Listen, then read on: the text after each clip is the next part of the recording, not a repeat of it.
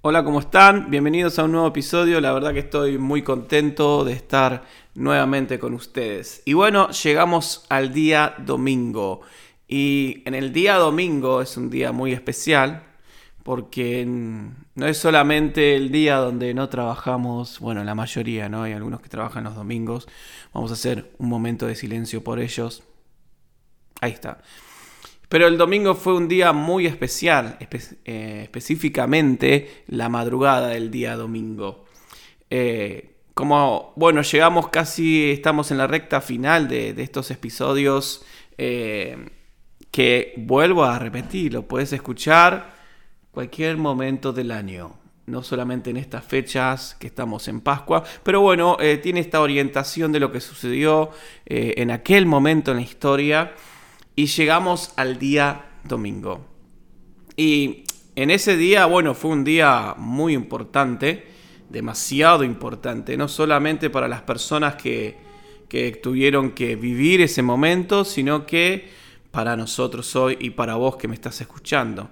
Sea que creas o no creas, y tal vez te encontraste con este episodio de Chiripa, porque dijiste, bueno, voy a escuchar algo religioso en esta época de Pascuas y justo te encontraste con este episodio, bueno, esto es para vos también, para cada uno de los que están ahí escuchándome, eh, fue especial para toda la humanidad. Y bueno, y quiero basarme en dos sucesos que ocurrieron en ese día, que, que, que bueno, que mm, que realmente van a impactar nuestra vida y nuestro corazón y nuestra mente. Va a impactar tu vida, tu corazón y, te va a hablar y, Dios te va a hablar en este episodio. Así que bueno, vamos al primer episodio que, que sucedió esa mañana, ese día domingo. Y lo leemos en Lucas 24, versículo 1 al 12. Te quiero leer esta historia. Y dice así, la madrugada del domingo las mujeres fueron a la tumba con las especias aromáticas que habían preparado, con algunas mujeres más, y se encontraron la piedra que cerraba la tumba quitada de su sitio. Chan. Entraron y no encontraron el cuerpo del Señor Jesús. No sé cuántos tienen miedo de ir a un cementerio. Yo me acuerdo cuando era chico jugábamos a las escondidas en el cementerio de la ciudad donde crecí. Y, y en un momento se hizo de noche y me dejaron solo y yo tenía unos 9, 10 años. Fue un momento terrible para mi vida. Pero imagínate esas mujeres que fueron a la tumba, silencio de la mañana domingo, así como en tu ciudad no se escucha nada una mañana, menos una madrugada del día domingo. Imagínate en ese momento, bien tempranito, capaz que recién estaba saliendo el sol, y van a la tumba. La piedra que estaba en la tumba que habían puesto era no la movía una sola persona, sino que la movió una cuadrilla de soldados y vieron a la, piedra movida y estas mujeres se animaron a entrar dentro de la tumba. En fin, muy bien. Y entraron y cuando eh, estaban ahí sin saber qué pensar de eso, de pronto, y ahí, mamita, de pronto se les presentaron dos varones con ropas deslumbrantes y esta versión dice, me gusta, dice, y ellas se llevaron tal susto que no se atrevían ni a levantar la mirada del suelo. Mamá, ¿viste ese miedo que te paraliza? Si te pasó alguna vez, seguramente sentís lo que ellas habrán sentido en ese momento, que no podían levantar la mirada del cielo, pero estos hombres, estos varones, les dijeron, encima hablaron, Dice, y le preguntaron esto, ¿cómo es que están buscando donde se ponen los muertos al que está vivo? No está aquí porque ha resucitado. Acordaos de lo que os dijo cuando estaba con vosotros, con vosotras en Galilea, que era necesario que el Hijo del Hombre fuera entregado a la jurisdicción de los pecadores, que le crucificaran, pero que al tercer día resucitaría. Entonces se acordaron ellas de lo que les había dicho Jesús, de vuelta de la tumba, les dieron la noticia, claro, se volvieron corriendo, me imagino, las patas no les daban de lo que habían vivido, experimentado en ese momento, y le contaron esto que vivieron a los once apóstoles y a todos los demás, y fueron María Magdalena, Juana, María la Madre de Santiago y las otras que habían ido con ellas, las que trataron de decírselo a los apóstoles lo que habían vivido. Fuimos y la tumba estaba vacía, la piedra estaba movida. Eh, eh, se nos presentaron dos personas relucientes, resplandecientes y nos dieron estas noticias. Y, Jesús se los había dicho, ¿no? Porque el ángel se los aclara, no solo a ellas, sino también a todos los discípulos lo que iba a suceder. Y, pero cuando estas personas, los discípulos y los que estaban ahí, escuchaban lo que ellas le decían, eh, nos dice esta traducción que para ellos era todo locura, que les sonaba todo a locura y no lo tomaban en serio, mamá. Sin embargo, y acá aparece alguien que hablamos en estos episodios, sin embargo, Pedro, sí, el mismo Pedro que negó al Señor, el mismo Pedro que, que, que, lo negó tres veces en el patio, le dio la cara de estar ahí entre ellos y se puso en pie de un salto y salió corriendo en dirección a la tumba. Y cuando llegó y entró, vio el sudario sin el cuerpo. Y luego se volvió a casa maravillado de lo que había sucedido. Mamá, qué, qué manera de arrancar el domingo.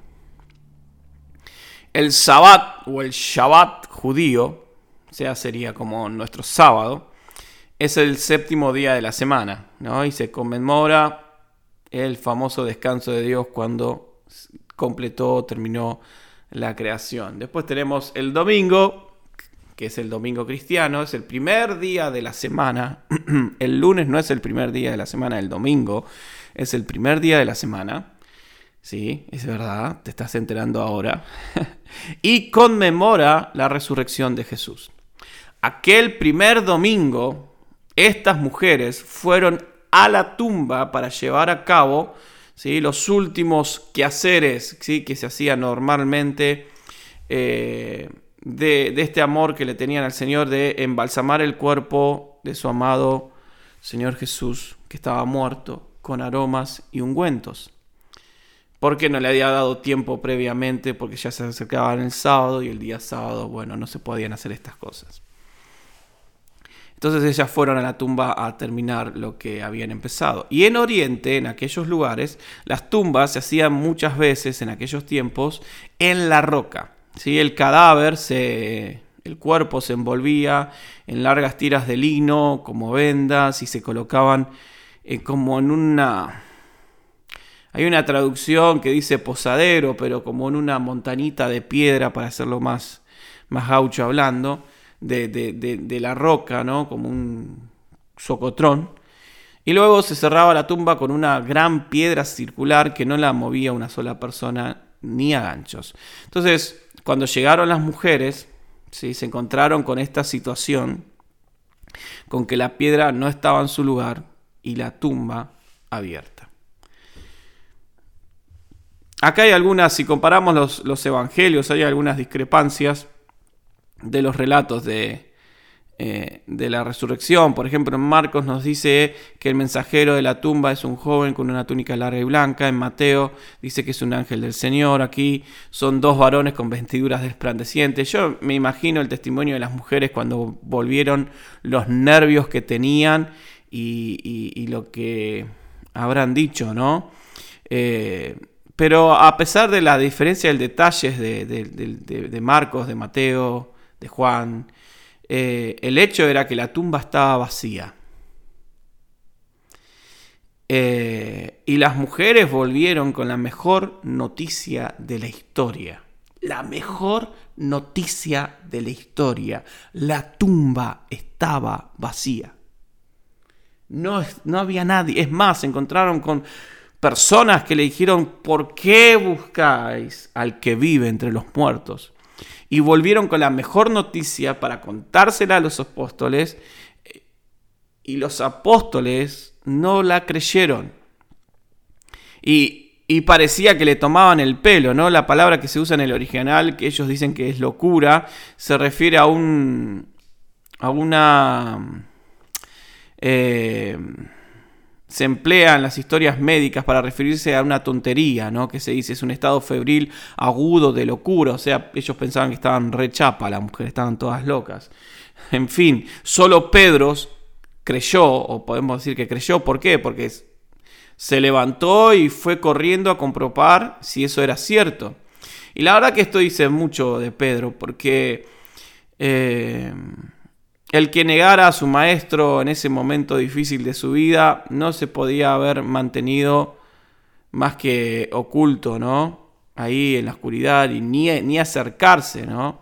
Pero él tuvo el coraje moral necesario para enfrentarse con los que conocían esto que él había hecho y le podía provocar gran vergüenza y no les importó y no le importó nada, ¿no? Él estaba ahí y la verdad nos habla mucho de Pedro. Y alguien dijo de esta actitud de Pedro que el que había actuado como una palomita incauta se iba convirtiendo en una roca.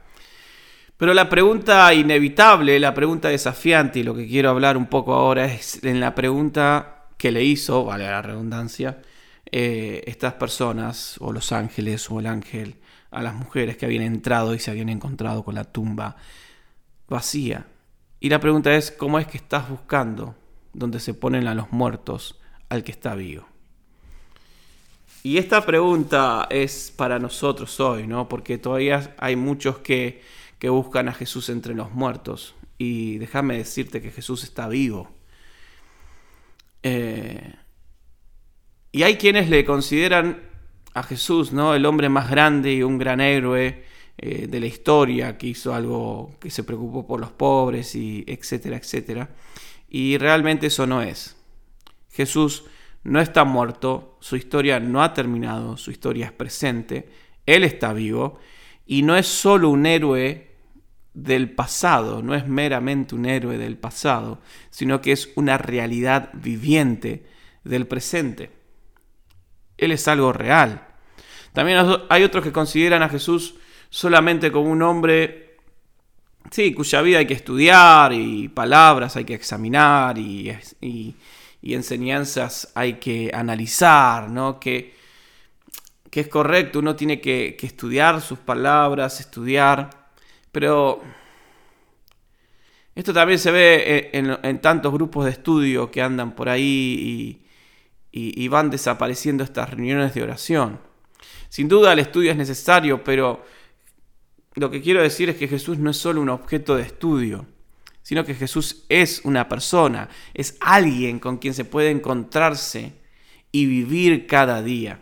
No es puramente el personaje de un libro, sino una presencia viva. Jesús es real, Jesús está vivo, Jesús es una presencia real que quiere tener una relación con vos y conmigo, que, que quiere... Eh, entrar en tu vida, en tu corazón. ¿no? Y también hay quienes ven a Jesús como un modelo y ejemplo a seguir. Y la verdad que sí es un modelo y un ejemplo a seguir, un ejemplo perfecto. Pero a veces un ejemplo perfecto es algo, alguien dijo, descorazonador, ¿no? Es como que tenés un ejemplo perfecto y se te van las ganas porque es tan perfecto que es imposible. Eh, tratar de hacer algo de lo que Él hizo. Pero Jesús con nosotros no se limita a ser un modelo perfecto que nunca podremos reproducir. No, sino que Jesús es alguien que nos guía y fortalece para que podamos seguir su ejemplo. Jesús no es solo el modelo de, de vida, sino que es también una persona, es una presencia que nos ayuda a vivir. Puede ser que nuestra vida cristiana pueda carecer de, este elemento esencial, porque hemos estado buscando al que está vivo entre los muertos. Estás buscando a Jesús en, en, costumbres religiosas y realmente el ángel se te aparece y te dice, ¿por qué buscas a Jesús acá cuando Él está vivo? Has convertido tu vida cristiana en una vida de, de domingo, de costumbre cuando realmente Jesús es una persona viva. Jesús está vivo. Y Jesús no es solo un objeto de estudio, ya estás leyendo y estudiando la Biblia sin el corazón en la mano, ¿no? sin, sin, sin, sin ganas de, conocerlo realmente a Él y sin permitir que Él entre a tu vida. Y, y, en esta mañana, en, este, en esta tarde, en esta noche, o mientras estás, no sé qué horario vas a escuchar esto, o si estás andando en auto, en colectivo, en un avión, eh, donde sea que estés, podemos escuchar esta pregunta. ¿Por qué buscas al que está vivo entre los muertos? Y Jesús está vivo. Y por más que veas a Jesús como el modelo perfecto, y, y eso te desanima un poco, Jesús está con vos. Y, y Él no, no se limita solamente a ser ese modelo, sino que él, te guía, Él te quiere ayudar, Él te fortalece. Él sabe que sos débil, que no podés. Eh, y, es una persona. Y, y, acá está la diferencia cuando querés encontrarte como estas mujeres fueron a la tumba. Y, esto es, es, increíble porque ellas fueron a la tumba a buscar al que estaba muerto. Y, y, vez está buscando a Dios en lugares que Él no está. Estás tratando de encontrar a Dios en lugares que no está. Y estás viviendo en esos lugares de, que Él no está, que, que no está, porque Él está vivo. Y no lo vas a encontrar ahí. No lo vas a encontrar en un recuerdo de que Él fue alguien. No lo vas a encontrar en un lugar donde eh, solo son costumbres y, todo hueco, no, porque Él está vivo y, Él quiere tener una relación con vos, Él quiere entrar a tu vida. Y, lo, lo interesante de esta historia, cuando ellas volvieron, les hablaron a los discípulos que habían estado con Jesús, que Jesús mismo le había dicho que iba a pasar eso y que iba a suceder eso, que iba a ser crucificado, que iba a morir, pero que iba a resucitar. Y ellos se quedaron con lo vivido, se quedaron con el recuerdo y con el impacto de lo que vivieron y enterraron su vida en esa religión. Y, y estas mujeres vinieron con esa gran noticia y cuando cuando te enterás de esto, de que Jesús no está muerto, cuando te enterás de que... Eh, y, y, empezás a experimentar en tu vida de que no es solo una hueca religión, sino que hay una persona viva, es ahí cuando lo compartís, es ahí cuando te das cuenta de que, hey, no está muerto, es verdad, Él está vivo, lo encontré. Y tal vez estás en la tumba y desde la tumba escuchás esta voz. Parece loco lo que estoy diciendo. ¿no? Desde la tumba de tu corazón. Donde estás buscando a Jesús y no lo encontrás es porque Él no está ahí. Él está vivo. Él está vivo. Jesús está vivo. Y, y tal vez es algo que ya sabes, ¿no? Sí, yo sé. Y bueno, deja de buscarlo entre los muertos porque ese es, el que. Deja de buscarlo en, eh, el servicio, deja de buscarlo eh, eh, en cosas huecas y empezá a buscarlo y a tener una relación con Él. Y te das cuenta que Él transforma y, te encontrás con alguien que te vas a enamorar por el resto de tu vida. Así que esta es la primera parte. Sí, este capítulo consta de dos partes porque bueno, no quiero que te me aburras escuchándome tanto tiempo y tan largo. Esta es la primera parte. Deja de buscar a Jesús entre los muertos, en costumbres huecas, vacías, sin sentido, porque Él está vivo. Él está vivo. No te pierdas la segunda parte, porque va a estar tremenda. Chau, chau.